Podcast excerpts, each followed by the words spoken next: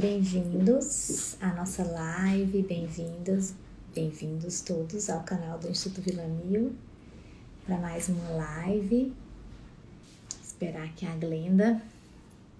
Então, a nossa live de hoje foi uma live que a gente queria há algum tempo, foi ideia nossa aqui de contar a história da Glenda.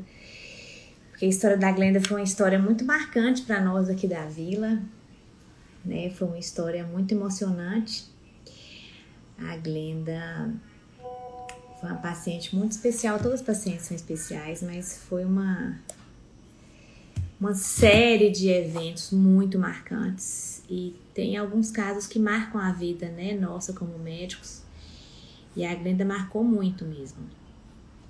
Eu lembro como se fosse hoje é, da da primeira vez que eu atendi a Glenda, o Gabi, fecha a porta aqui do meu consultório que eu tô ouvindo o eco da, da minha live, você me assistindo aí da, da recepção da clínica. Mas eu lembro de eu atender a Glenda, eu cheguei aqui para atender as meninas que é, você vai atender uma paciente hoje que é estrangeira, ela tá muito desesperada porque ela chegou no Brasil esses dias já tá sangrando muito, parece que é o começo da gravidez. E aí eu fiquei um pouco preocupada, e aí veio a Glenda, mas dela falando português um pouco mal, mas ela falando português bem. E achei super estranha a história dela, né? Ela falou que tinha 45 anos, que foi uma gravidez espontânea, que tinha sangrado muito. Tava, acho com pouco início da gravidez.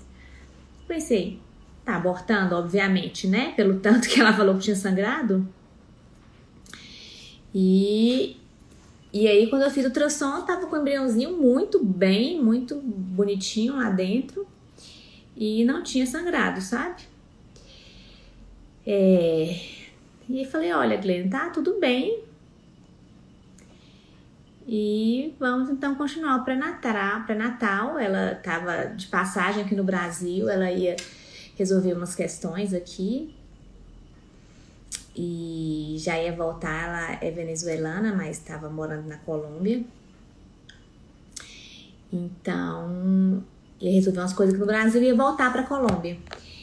E aí, só que ela começou a ter muitos sangramentos no primeiro trimestre, eram muitos sangramentos, assim. Por duas vezes eu tava no clube, o clube é aqui perto da clínica, eu lembro que ela me telefonou no final de semana e eu tava na piscina, atendi o telefone, ela chorava, que tava sangrando muito. Pensei, agora foi, agora ela deve ter abortado. Porque gravidezes assim mais tardias é muito comum aborto, né? E eu lembro que teve uma vez que eu cheguei aqui na clínica e eu encontrei ela na porta aqui da clínica, gente, tinha sangue até o pé dela. Eu falei, nossa, gente. E eu fui abrir a porta da clínica, teve um dia que não abria o portão, o controle remoto do, da, do, da garagem não estava funcionando. E a Glenda chorava e jorrar, saía sangue. Eu falei, gente, agora já perdeu. Falei, calma, vamos fazer ultrassom pra gente ver. E a gente entrou, o neném tava ótimo lá dentro. E foi assim, sangrava, sangrava, sangrava e não perdi o neném. E ela era RH negativa, então toda vez que sangrava tinha que tomar imunoglobulina. e a gente ficava naquela, assim e não perdia. E a gente faz ultrassom e tinha umas áreas assim de coleção de sangue assim retroplacentárias e o neném lá saltitante lá dentro do útero dela. Até que teve um domingo que eu tava acompanhando um parto no hospital e a Glenda me ligou. Falou assim: "Késia, minha bolsa rompeu". Eu saiu muito líquido, saiu muito líquido aqui na minha cama me ligou chorando, tá, minha barriga tá muito dura, meu útero tá muito duro. Eu acho que a bolsa rompeu. Falei, gente, então agora foi, né? Então vem agora pro hospital, Glenda, pra te examinar. tô no hospital agora. Foi um domingo de manhã. E ela chegou chorando muito com o marido dela e uma das filhas dela. Ela tem duas filhas adultas, uma das filhas estava aqui. E a filha estava com ela, ela chorava muito e ela deitou lá na cama no hospital. Eu peguei ultrassom e na hora que eu coloquei o ultrassom na barriga, o neném tava ótimo, cheio de líquido lá dentro. Falei, Glenda, sua bolsa não rompeu não, Glenda. Às vezes você fez xixi sem perceber, será? Falei, não, Kézia, não, não é possível, não ia fazer xixi. É... Acho que ela tá querendo entrar aqui. Você tem que entrar, Glenda. Você tem que entrar. Você tem que pedir, você tem que solicitar. Glenda, você tem que solicitar para solicitar para dividir a tela comigo, para participar da live, viu? Solicita aí que você entre comigo para você contar a história. Tô contando do meu jeito, mas você contar do seu também. Tem muitas emoções para contar. E eu vou, começar a contar depois você conta o resto. A Mara entrou também. Oi, Mara. Tá assistindo aí, né? A Mara Bebabá tá lá com os meninos. Ah, eu tenho que sair e entrar de novo? Ou a Glenda? É, mas aí esse dia a Glenda chegou e falou: Não, Glenda, sua bolsa não rompeu, não, porque tá cheia de líquido aqui dentro. Ela, não, mas tá vazando. E a gente passou o espéculo para examinar. E realmente a gente, eu já até chamei a doutora Ana, falei, doutora Ana, vou examinar, vamos examinar, vem comigo. Pra gente examinar aqui, porque ela fala que saiu muito líquido. Ah, a Glenda vai entrar aqui. Glenda, cadê? Faz de novo, solicita aí. Envia uma solicitação que eu vou aceitar, Glenda. A Glenda tem que enviar a solicitação, ela não enviou. Eu não, eu não sei convidar ela. Transmitir ao vivo com Glenda. Pronto, convidei, Glenda. Você vai aceitar meu convite, tá? Te convidei. E aí, nesse dia que ela chegou no hospital, a gente passou o especo, né, na vagina. Ei, maravilhosa. Oi, amor, saudade. Tão perto e tão longe. Também, hein? Tempão que não te vejo. Vou ficar grávida outra vez para ir lá no instituto. Fácil, né? Você fica grávida fácil. Isso não é um problema para você, né? Realmente. Não, escutando aqui, e você lembra de coisas que eu nem lembrava que aconteceram. O portão que não abria. É, nossa, tudo isso, gente, eu não lembrava eu, disso. Não, eu lembro do Humberto lá no Minas me buscando. E aí, o carro do Humberto estava todo sujo de terra. Vocês tinham ido num sítio, não sei onde. Sim, lá, lá em Brumadinho. E tinha uma moça com vocês, dona de um, de um salão de beleza que faz massagem. Isso. eu nem lembrava que foi assim, eu só via a moça sangue, nem sangue, conhecia sangue. nada, não sabia de nada, estava no meio, todas também no meio do sangue, na confusão do sangramento. Aí a, não, o portão não abria, a gente teve que ir lá na minha casa para poder buscar, chave. buscar o, outra o controle. Chave. Eu tinha pegado o controle errado, aí não peguei o controle certo. A gente foi lá no Minas, entrou no estacionamento do Minas para pegar o outro controle ficou dentro do outro carro, meu marido. Aí a gente foi lá no estacionamento do Minas, no andar de baixo, pegou. E você aqui na porta esperando, você queria filtração de qualquer jeito para ver. Eu lembro, eu, eu, morrendo de vergonha, não, Casa da Serra, que chama? Na padaria é, da frente. Na padaria. E, gente, será que eu posso usar o banheiro? Entrei no banheiro, era sangue, sangue, sangue. Eu, ah, que vergonha. Esse pessoal até hoje, eu passo com o bebê, deixa eu ver, apaixonados com o bebê porque eles também viveram tudo isso, né? Toda hora que acontecia uma coisa, eu parava na padaria para comer um pastelzinho dele. Não é? Sabe? Foi muito. É incrível, é incrível mesmo. Incrível, né? Mas essa foi, história é muito foi. incrível, né? Agora, então, continua Mas, contando aí, continua então. Aí chegou no hospital. Foi o dia da bolsa rota, né? Rompida, como vocês dizem. Sim, como diz aqui. É, Nesse momento, Humberto foi conversar com a Késia e eu tinha contrações. Você colocou para mim aquele o medidor de contrações, lembra? E ele tava era uma bolinha desse tamanho, dura, de lado, que você colocava a mãozinha assim e dizia, gente, não, isso não falava para mim, né, mas você pensava, isso aqui tá tá perdendo, né? E eu nem levantava. Minha filha, Melissa, de 15 anos, mamãe, tranquila, vai dar tudo certo. E eu, gente, por que, por que acontece isso comigo agora? Se, nossa, eu já sou avó e agora veio um bebê e a gente. Por quê? Qual a ensinança, né, de, de tudo isso? Eu queria tanto, tanto, tanto meu bebê. E eu lembro que você, Humberto, depois falou para mim que no momento que ele foi fazer o registro lá no Mater Dei, você falou que estava tendo um aborto, sendo que você não falou para mim no momento, porque tudo indicava isso, né? E quando já, até que enfim você subiu, fez ultrassom, tava o Jean lá pulando, e a gente ficou assim, nossa, o que, que é isso? E fazer, esperar outro dia para fazer o teste é, do líquido amniótico, né?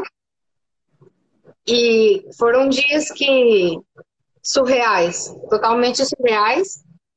Mais surreal ainda quando você chegou para mim com, com, com aquela força que eu digo que, que vocês médicos têm, não todos, mas que você tem para chegar e dizer para uma mãe que está tão desesperada Olha, a literatura diz que tem que interromper a gravidez.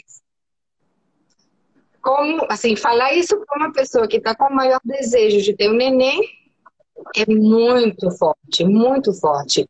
Então, você falou para mim, ó, oh, na literatura não está, a gente reuniu aqui, é um grupo, um grupo de, de obstetras, eu até telefonei, e só outro obstetra e eu concordamos que podemos ter um, uma conduta. É, Exatamente. E o outro ginecologista, eu acho, foi o outro que disse que talvez poderia ter sido outro embrião, lembra?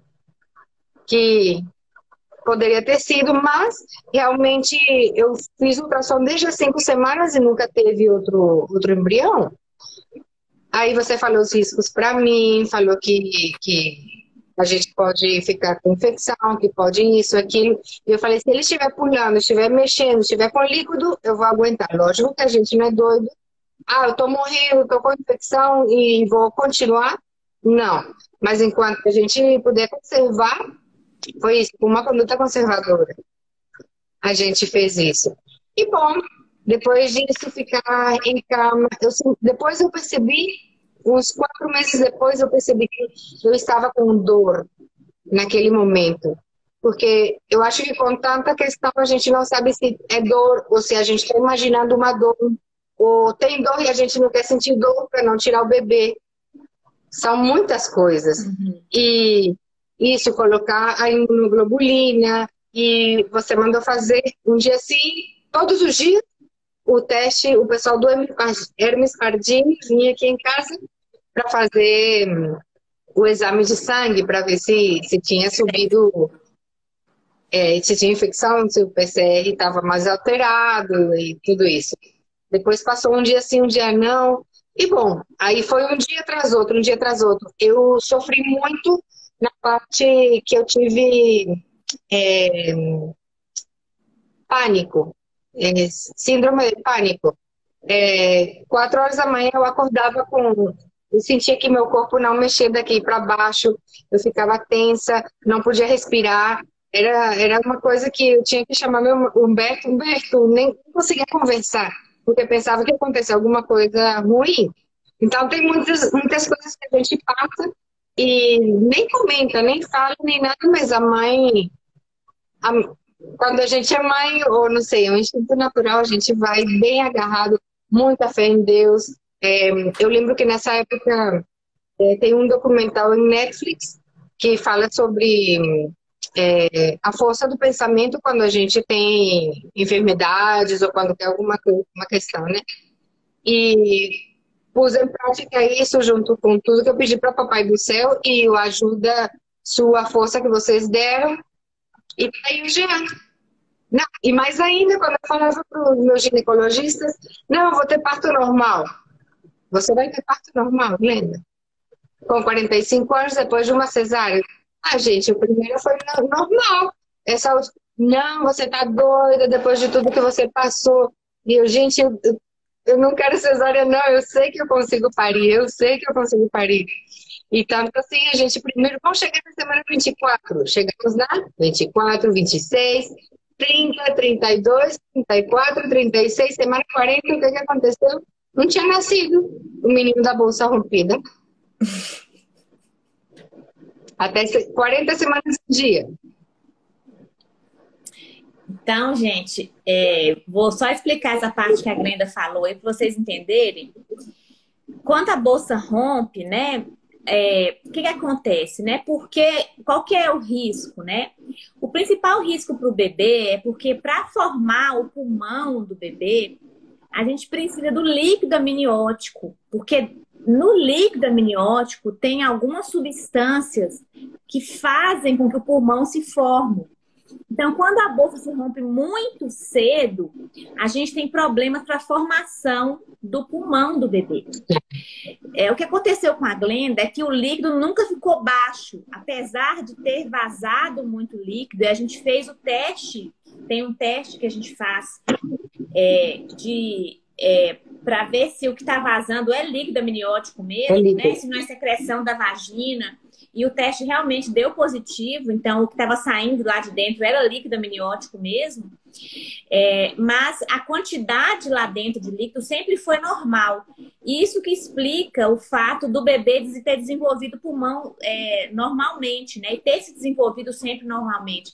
Ela nunca ficou com uma taxa de líquido muito, muito baixa. Uma outra preocupação que a gente tem quando isso acontece é da mulher ter infecção. Então, é isso que a gente sempre explica, né, quando a bolsa rompe. É, apesar de ter a vantagem para o bebê, né, para o bebê ficar lá dentro, a mulher tem risco de ter infecção, porque dentro do útero, o útero ele se comunica com o resto do abdômen, né, pelas trompas. O útero tem comunicação com todo o corpo da mulher. E a vagina tem a comunicação com o meio externo. Então, quando a bolsa se rompe, a gente cria uma comunicação. Então, tem o risco das bactérias que moram na vagina, que não são do mal as bactérias, são da flora. Mas as bactérias podem migrar para dentro do útero e causar uma infecção. Então, essa é uma preocupação, né? Então, a gente tem que sempre compartilhar com a mulher, com a família, esse risco. Então, quando eu conversei com a Glenda, a gente explicou para ela desses riscos, né? Tanto o risco de não dar certo, do líquido diminuir muito e de mesmo de estar tentando, estar de repouso, do bebê não ter o desenvolvimento pulmonar e do bebê realmente não sobreviver, tinha esse risco. E também o risco dela ter infecção. Então a gente conversou muito isso com ela e mesmo assim ela quis tentar. E o mais interessante na história, na história toda é que teve esse sucesso, o sucesso todo, e um, alguns dias depois ela repetiu o teste. E aí, conta o que, é que deu no teste, Glenda, de bolsa rota. Eu fiz dois, duas vezes mais o teste. Eu fiz com 10 dias mais ou menos, e depois com 20 dias. Um deu o de 10 dias deu positivo, os tracinhos. E aos 20 dias deu negativo. Então, isso faz a gente imaginar o quê? Que 10 dias depois a bolsa continuava rota, então aí com 15 semanas, né? E aí lá com, com 18 semanas a bolsa, sei lá, parou de vazar. Eu tinha, exatamente, parou de vazar. Que isso aí, como é você, eu gosto dessa parte, não sei se vou contar ainda.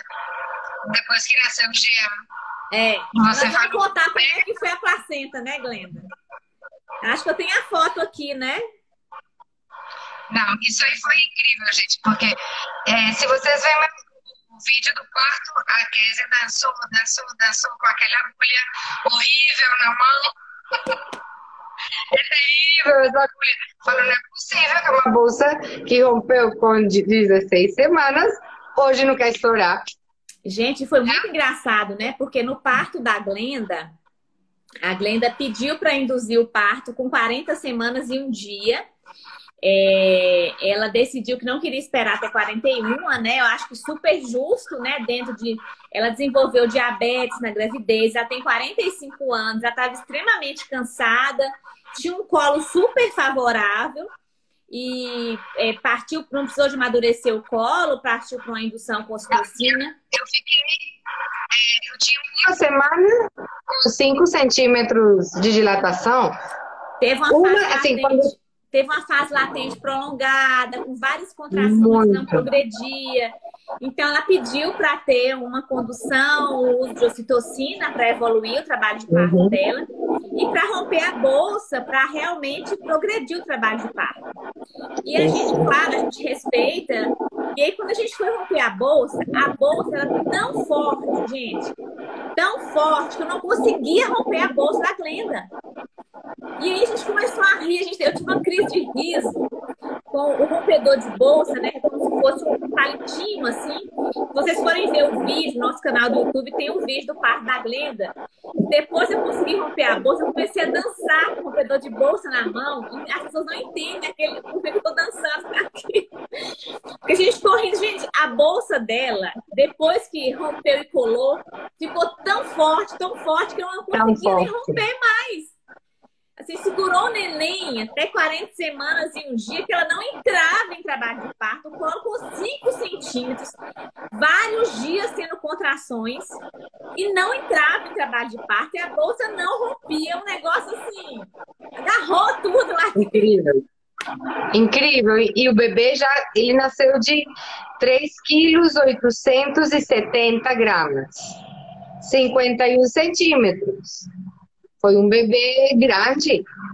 Eu sou um metro e meio. Bebê grande, né? Uma terceira parte minha. Imagina. Não, sim, uma terceira parte, sim. Não, isso aí. E aí depois que, que nasceu, que foi. Olha, eu já tive parto normal, que foi com a anestesia raquídea. Foi deitada. É, o segundo foi uma cesárea intraparto, não gostei da cesárea, não gostei do pós-operatório, não nada. E dessa vez eu optei por, que não sabia, é, por analgesia. E a analgesia é, deu para mim caminhar, para mim, para me mobilizar, tudo.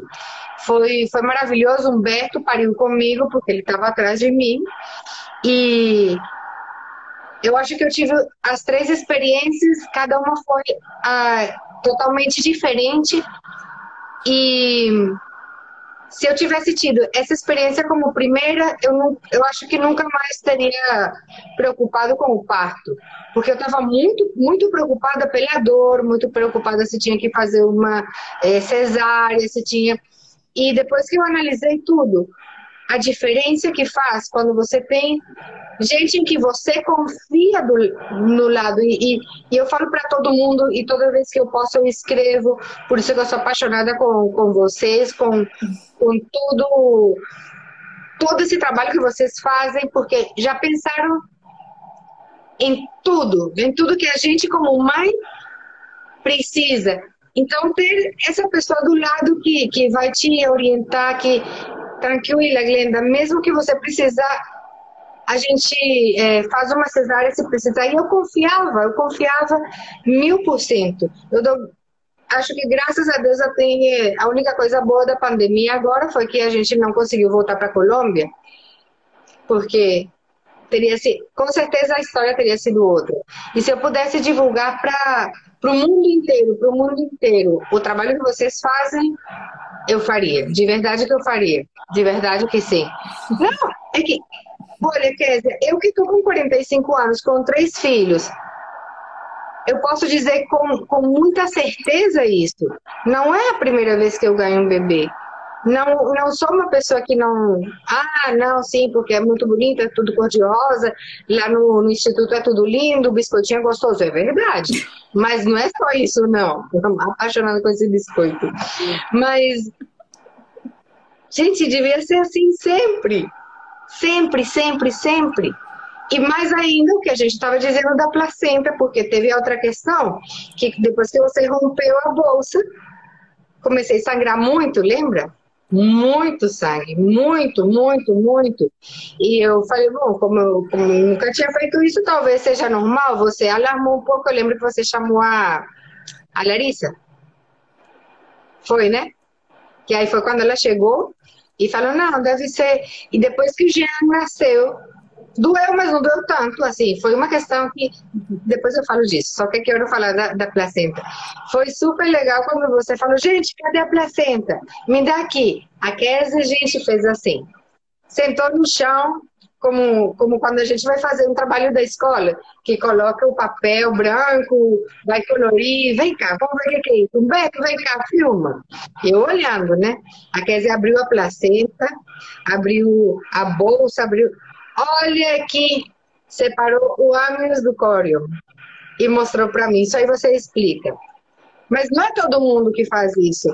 O que é que outro médico faria? Não, não, não por falar de outro médico, eu tenho amigos médicos, tem até é, minha querida amiga Alia, que está assistindo aqui. Olha, Lia, meu amor, ela está em Bogotá. E é, faria o quê? Joga fora de uma vez a placenta? Não tá nem, já era seu neném, já passou tudo, para que, que a gente vai, vai ver? Já foi. O importante é que o bebê tá. Não, mas aí foi quando você ficou sabendo o porquê de tudo desde o início e por que a gente. Por que eu estava sangrando tanto nesse, tanto nesse momento? Mas é todo mundo que é cientista mesmo assim. Ou quer sair do momento e pronto. Não quer, não tá nem aí, ah, eu queria resolver isso aqui e já 12 horas de trabalho de parto, nossa, tô cansada, não vi a Rebeca, não vi os meninos. É assim. Não, você sentou ainda para ver o que estava acontecendo. Agora você conta isso. A gente estava muito curioso para tentar entender, né, o que, que aconteceu, né? Como é que foi isso dessa bolsa que rompeu e que colou? Né? Tava todo mundo curioso, eu, a equipe dos obstetras daqui, a doutora Mariana, que é do NEST, que estava acompanhando com os ultrassons. E alguns ultrassons a gente tinha visto que tinha uma coleção ali atrás do córeo, ali perto da placenta. Então a gente imaginava que poderia ter alguma coleção de líquido ou de sangue. E não sei se você lembra, Glenn, talvez a sua amiga que fez os ultrassons lá na Colômbia também via que tinha uns momentos que tinha uma coleção, você falava que era hematoma. Sim antes da bolsa romper, Isso. quando você tinha aqueles sangramentos, a gente via que tinha sempre uma coleção de sangue ali entre o córeo, atrás do córeo, ali retrocoriônica. E aí a gente tinha essa hipótese, assim, que tinha tido uma coleção ali e que tinha separado o córeo do âmino. E aí era uma hipótese que a gente tinha, a gente nunca tinha lido isso na literatura, né? Então, assim, a conclusão que a gente chegou para a explicação do que aconteceu com você é que, então, vocês estão assistindo a live aí, que talvez não entendam, né, gente? O que a gente está falando do caso da Glenda é porque não é uma coisa normal, assim, é, talvez vocês não vão ver outro caso desse, né? Não é todo mundo para sair achando assim, ah, minha bolsa rompeu, meu neném vai dar certo, né? Não é uma claro. coisa para você sair achando, dando esperança para as pessoas se acontecer um caso desse, né? Mas a gente gosta, a gente quis contar a história porque foi muito emocionante para a gente. E a gente gosta de contar essas coisas para ninguém perder as esperanças em nada na vida, né? E respeitar as pessoas também, respeitar as claro. escolhas das pessoas sempre, né?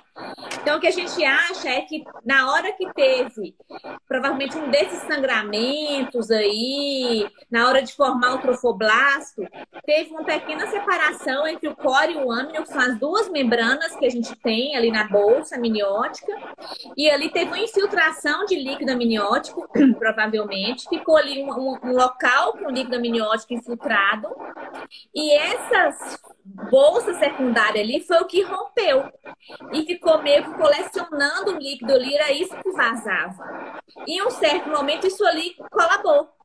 E talvez isso aí tipo, cicatrizou e ficou grosso na hora que eu fui romper. Essa é a minha hipótese, assim, tipo, como cicatrizou e ficou mais. E aí, na hora que eu tipo, saiu tudo, como aquilo ali era pro corpo mais separado, eu consegui separar as duas. Eu te mostrei, olha aqui, a gente separa aqui o coro do homem nessa, nessa, nessa região. Então, é, essa foi a hipótese que a gente teve para explicar o que, o que aconteceu, né? E, mas eu queria que você falasse um pouquinho mais, assim, da questão do parto, de como que você teve coragem de se entregar para viver a experiência do parto normal, mesmo tendo vivido as suas duas experiências de parto e estando em um país estrangeiro, estando sem sua família, sem suas filhas aqui, e tendo já tido um parto frustrado, porque você tentou ter um parto humanizado, que foi uma experiência muito ruim. Fala um pouquinho disso. Sim, é, a primeira coisa, bom, eu fiquei sabendo de vocês, ainda eu estava na Colômbia. Tem alguém que escreveu aqui agora, é, colocou Ai, doutora Kézia, eu estou conhecendo você agora e tenho tanta vontade de ganhar um bebê para ganhar com você. Eu sou suspeita para isso também. E, gente, que, que, que humano, que, que tem, tinha muitas características que é o que eu sempre pensei que deveria existir, né? E eu falei, bom, se eu vou para o Brasil, eu vou entrar em contato com ela, porque ela vai ser quem toma conta de mim enquanto eu estiver, porque o plano não era ficar aqui tanto tempo, era ficar só 20 dias. E 20 dias já virou um ano. É, mas então, aí quando, quando esse contato que eu tive com você, a primeira vez que a gente se viu, que eu cheguei super nervosa, eu esperava uma. Pelo que eu vejo, eu acho que todo mundo que vê você é, nas redes sociais, talvez acha que você é mais, ai, não sei, mais fria, não fria, mas mais distante. E a primeira coisa que você fez foi me deu um abraço e eu, ai, gente, é só, só brasileiro mesmo que é assim, porque colombiano não é assim, venezuelano não é assim, americano não é assim, ninguém é assim e a Késia mais ainda. Então, aquele abraço, isso me passou muita confiança. Então, quando a gente entrou, a primeira coisa que você falou para a gente, não foi diretamente me conta o que está te acontecendo. Você, depois que me acalmou, você perguntou para mim como foi meu parto, o parto meu, quando eu nasci. E eu olhei assim para o meu marido e eu, gente, está perguntando para mim como foi meu nascimento. Aí eu expliquei para você como foi o meu nascimento. Aí depois você virou para o Humberto e falou para ele como foi o seu e Humberto o meu, eu não estou nem grávido, porque você pergunta. Já aí mudou muita coisa. Porque você regrediu 46 anos atrás a experiência e você fez um mapa na sua cabeça de que tipo de pessoa era eu e o que que você podia acreditar ou não acreditar daquilo que eu falava, porque eu posso ser qualquer doida que chegou falou, falando que eu tô com sangue, que isso pode ser que eu seja, mas você fez uma análise meu que eu percebi que não é todo mundo que faz isso. Você entrou com uma paciência, uma, uma psicologia, você, você estudou a paciente, não o caso que a mulher está sangrando e falou que está sangrando e pronto, porque dependendo disso, você vai dar é, o tamanho de, não de importância, o tamanho de. É, a força, porque talvez seja muito exagerada, ou, ou seja neurótica, ou seja, não, essa mulher está aqui meio. Acontece, em todos os planos acontece. Mas se você vê que eu sou uma pessoa mais centrada, mais isso, que meu nascimento foi mais ou menos assim, que tá, você já já pode ter um plano de ação melhor para mim. Isso aí marcou muito. A gente saiu dessa consulta, além de felizes, por ter a notícia que, mesmo com o sangramento, o bebê estava muito bem. Foi ter conhecido uma pessoa que, até que enfim, eu gente, até que enfim, tem uma pessoa com, meu, com minha linguagem.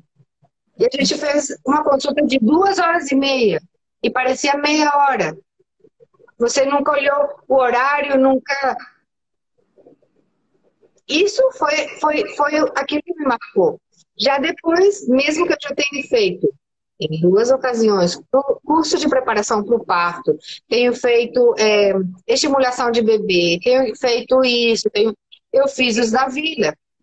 Eu fiz os cursos, todos os cursos, e a palestra que vocês fizeram também, eu fui e eu fiz. Aí as meninas que estavam grávidas, ah, mas esse é o terceiro bebê e você está fazendo. Eu, sim. E toda vez que, que chegava lá, que conhecia, ó, ter uma enfermeira obstetra não tem preço. Não tem, não tem. Eu acho que o único lugar, o único dos países é, de América Latina que tem é, enfermeira obstetra é o Brasil. E vocês que colocam isso em prática, pode olhar. No Chile perguntei, não tem. Argentina não tem. Venezuela não tem. Colômbia não tem são enfermeiras gerais, ok? Então, se ela está de plantão, ela vai, atende e tal, mas não é enfermeira especializada obstetra. Então, eu falei, gente, com uma enfermeira obstetra, e depois apareceu uma doula. Eu, doula, deixa eu pesquisar outra vez. Mas doula não é uma matrona, não é... E quando aí conheci a Carol, e ainda que tem enfermeira obstetra, tem é, doula, você pode escolher qual vai mas com o seu jeito para você ficar com essa pessoa. Então eu falei, o que, é que eu mais posso pedir na vida? Se eu tô tendo. Isso gera uma confiança enorme. Qualquer coisa que eu sentia, eu escrevia para você, eu escrevia para Lili, eu escrevia para é, Carol. E além disso, o bebê. Ah, e ele estava em posição podálica até semana 36. 36, 30, na 38 foi que ele virou. E virou como? Porque a gente ia fazer uma versão cefálica, lembra? Externa. Ainda teve isso, hein? Ainda teve isso. Muitas A gente ia fazer. Isso, a gente ia fazer. Foi com a acupuntura e... da Carol. Foi a acupuntura da Carol. Essa dor é minha, essa paixãozinha minha, até a acupuntura faz. E o bebê virou também. E aquele tamanho, ele já estava com 3,4 kg.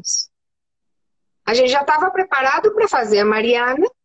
A gente já tinha até olhado no meu centro. Quanto? Você mede em meio? 1,54. Igual eu, medo 1,55. Ah, você tá, tá grandona. Foi 3,800 ele? E 30. E 70. Com períneo íntegro? Íntegro. A primeir, no primeiro parto fizeram a episiotomia. E, bom... O povo da Colômbia não sabe e nada, agora... né? Ah, isso foi na Venezuela, o primeiro parto. Ah, Venezuela. Mas imagina, 25 anos atrás também. Ah, é porque... Era o auge. É porque antigamente, né? Hoje tá, hoje tá melhorou. Era o auge, sim. Hoje já melhorou, e... hoje já melhorou. Sua amiga tá, tá aí, ela é. Eu não vou falar, né? Sua, como é que chama sua amiga? Sim. Tá aí, tá aí, tá aí. Ela também tá conseguindo agora. Ela teve é, falar, os não, últimos passos. da Venezuela assistindo a live aí, da Colômbia. Isso era antigamente, há 25 anos atrás. Hoje não. Hoje é tudo períneo íntegro, não faz as áreas necessárias, né, Glenn? Mas eu quero falar uma coisa. Isso é só no Brasil, que isso problemas. Não, mas com isso do período íntegro, eu quero falar uma coisa para quem está assistindo. A, língua. a minha paciente ali, Nanda, segura a língua, Kézia. Aqui, deixa eu falar uma coisa para as pessoas que ou não ganharam bebê ou já ganharam bebê. Ou... Tem uma pessoa na vila que é a Júlia. Gente, nós, todas as mulheres, precisamos de uma Júlia na vida. Fala. E ninguém sabe disso.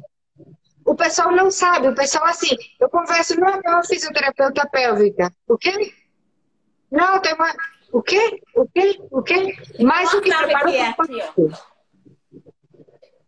O quê?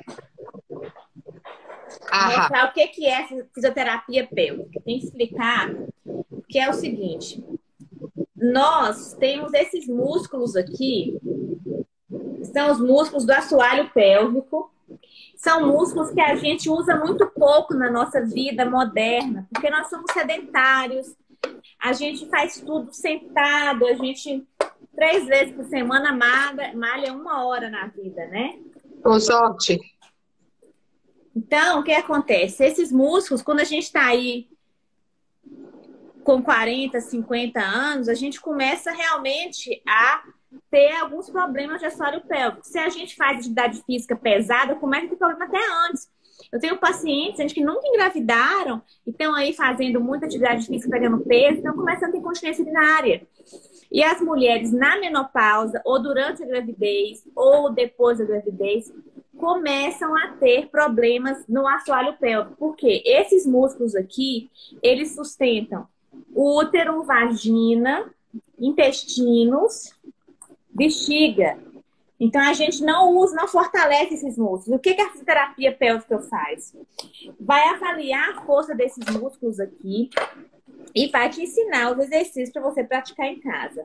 Mas não é só isso. Vai te ajudar também com a sua sexualidade, vai te ajudar se você tiver alguma dúvida em relação ao orgasmo, a posições sexuais, alguma dor sexual. Muitas vezes a gente tem dor sexual por contratura muscular durante a relação. Então, A fisioterapia pélvica, toda mulher deveria ir, mesmo se não está grávida, né? O ideal é a gente ir antes de engravidar ou se não engravidou, para fazer uma avaliação dessa musculatura. Igual a gente não faz academia para os outros músculos do corpo, para fortalecer, para evitar lesões.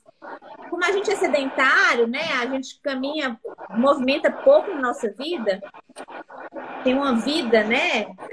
Imagina a gente primitivo. A gente ia caçar os animais, carregar os animais nas costas, lavar roupa agachado, pescar agachado, carregar as crianças nas costas, contraindo esses músculos o tempo inteiro. Então, é uma coisa preventiva para nossa saúde, para nossa qualidade de vida, tá? Então... E não só isso, não só isso. Quando a gente faz a fisioterapia com a Júlia, a gente pratica as posições de parto que isso aí é sensacional quando você pratica uma posição de parto tendo aquela a bombinha. É, é como um parto. Isso aí é maravilhoso. Ela falava para mim parabéns você ganhou um bebê com 3 centímetros de cabeça. Tá pequeno ainda. Parabéns o último eu ganhei de 7 centímetros. Eu falei tá perfeito a esse bebê. que ela tá falando é esse aqui o Epinô é uma bombinha que a gente infla. Tô mostrando para vocês aqui, ó. A gente infla assim, olha. E aí faz um treinamento com a fisioterapeuta, que é muito bom para a mulher se sentir preparada para a hora do parto. E também para o período expulsivo, que é a hora de empurrar o bebê na vagina, é a mulher ter esse controle para não rasgar. Então, que eu não sabia isso. Geralmente, o que é que faz?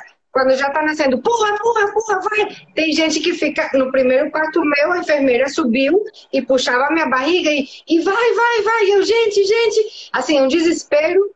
E quando eu vi o vídeo do parto meu, esse foi o momento mais tranquilo. Mas também, assim, e eu lembrava muito da Júlia, que ela dizia: quando já estiver coroado bebê, para. Para para não rasgar para não. E funcionou. E eu não te dei a notícia ainda. Que lembra que eu fiquei com como um prolapso? Uhum. Acabou. Fui fazer fisioterapia, fui fazendo tudo. A Ju me acompanhou, tudo. Tem que quatro meses. Isso, isso é muito importante, assim. Cada mulher, a gente sempre explica isso, né? A questão de prolapso, de incontinência, claro que a fisioterapia é uma coisa preventiva, né? É, não é só a fisioterapia, mas são várias coisas. Terapia tem a genética da mulher. Tem mulher, gente, que pode ter 10 filhos, tudo de parto natural, sem fazer fisioterapia, não vai ter nada. E perfeito. Tem mulher, assim, freira, que nunca vai engravidar e vai ter prolapso, vai ter incontinência. Então, são vários fatores. Então, claro que né? Eu, por exemplo, eu tive quatro partos normais, não perco xixi, sempre fiz terapia. Com a fisioterapia, eu posso falar que ajudou. Não sabemos. Mas pode falar, ah, sua genética é boa também, Kézia. Não sei, né? Se eu tivesse cinco filhos, poderia ser aqui no quinto, aí eu ter problema? Poderia, não sei.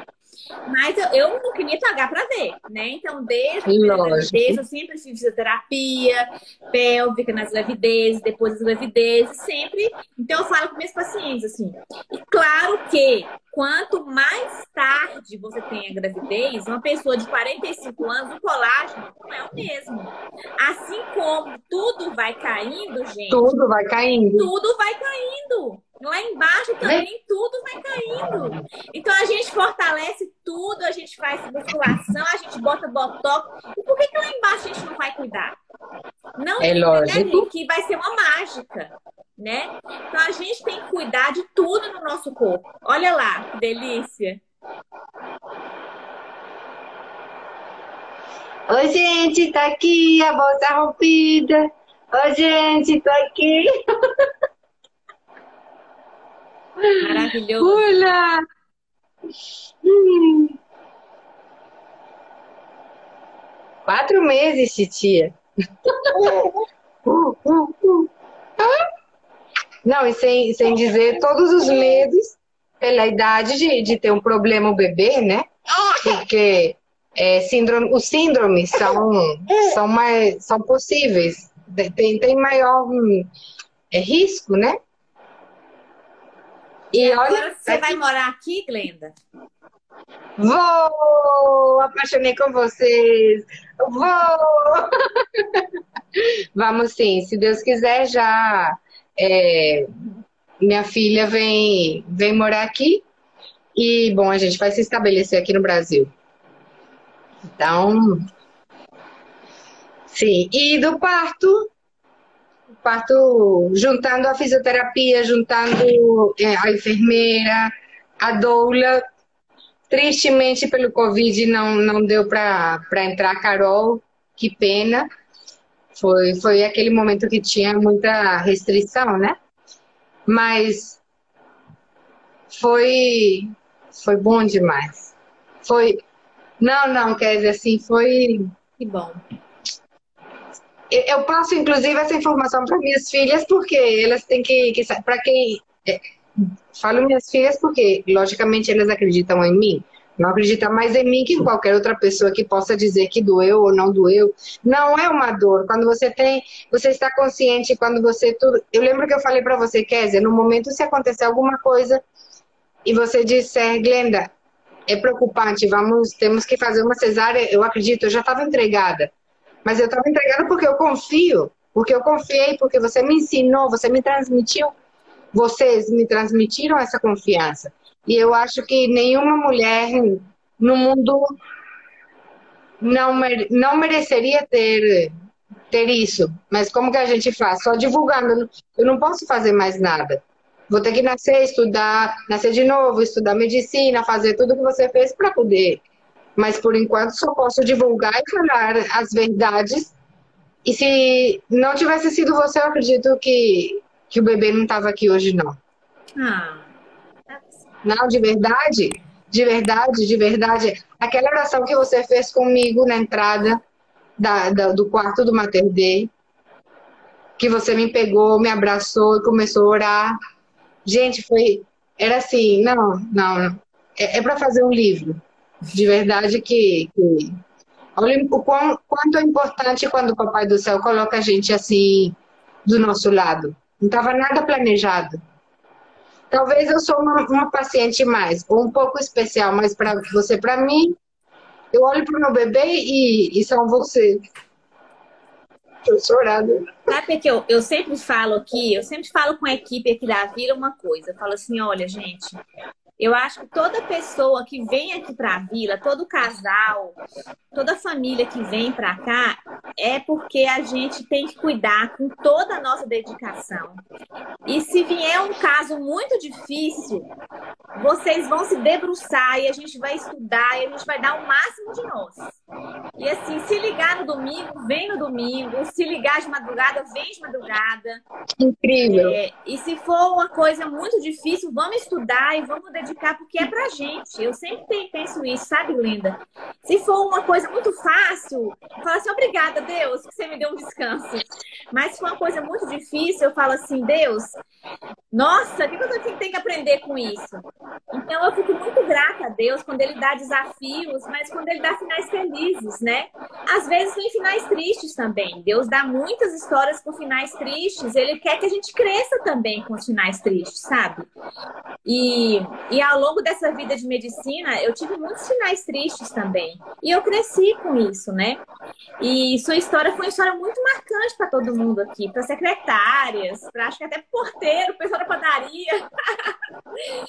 então, assim, acho que para todo mundo que fica sabendo agora, para o mundo aí, vai ficar a live salva no YouTube.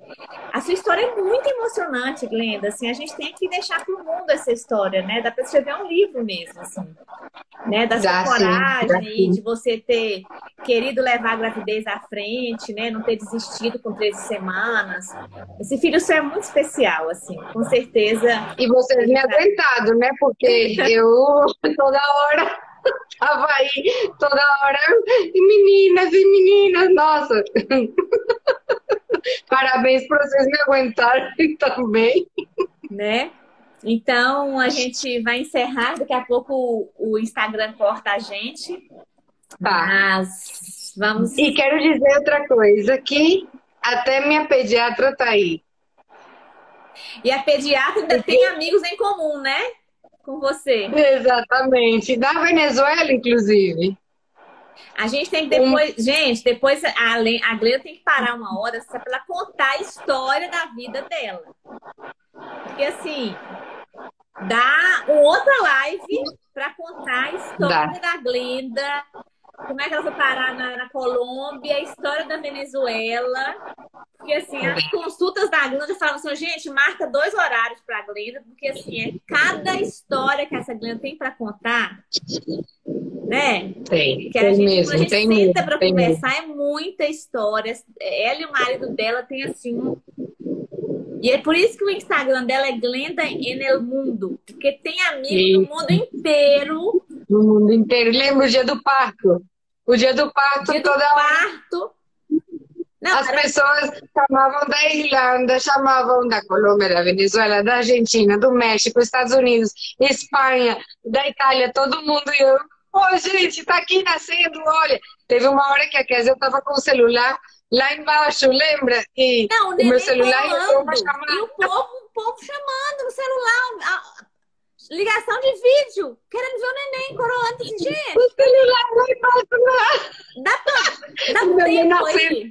Vai nascer. Foi muito bom, foi muito, muito, muito, muito, foi muito bom. divertido. De verdade que sim. Foi, foi, foi, foi. Vamos! Vamos! Não sabe que que a gente fazia menino tão bonito. Já teria feito, seis meninos com você. Na casa cabe. A casa é grande, cabe. Cabe, cabe. Né? Ai, gente, não, não, não, não. Se não fosse pelo risco da idade, é. dos óvulos, eu estava inclusive vivendo é, é, tudo que vocês estão postando dos óvulos, como saber se o amadurecimento, se a gente pode congelar, isso esse risco é o que realmente a gente fica meio, meio assim, né? Porque senão, nossa, com certeza eu arrumava outro. Com vocês, ganhava o neném outra vez. Olha, um abraço Sim. Humberto, viu? Espero te encontrar. Tava triste porque não saiu aqui no live. Falou, eu não vou sair. Eu falei, não, quando na Venezuela você era famoso, que saía na TV, eu não saía, não. Deixa eu pelo menos no live aqui. Mas é verdade. É? Ele era super famoso, não, os cavalos, não sei o que, ele saía na TV. E eu não, eu atrás da câmera, agora ele fica atrás da câmera. Mas não, muito tá. obrigada, querida.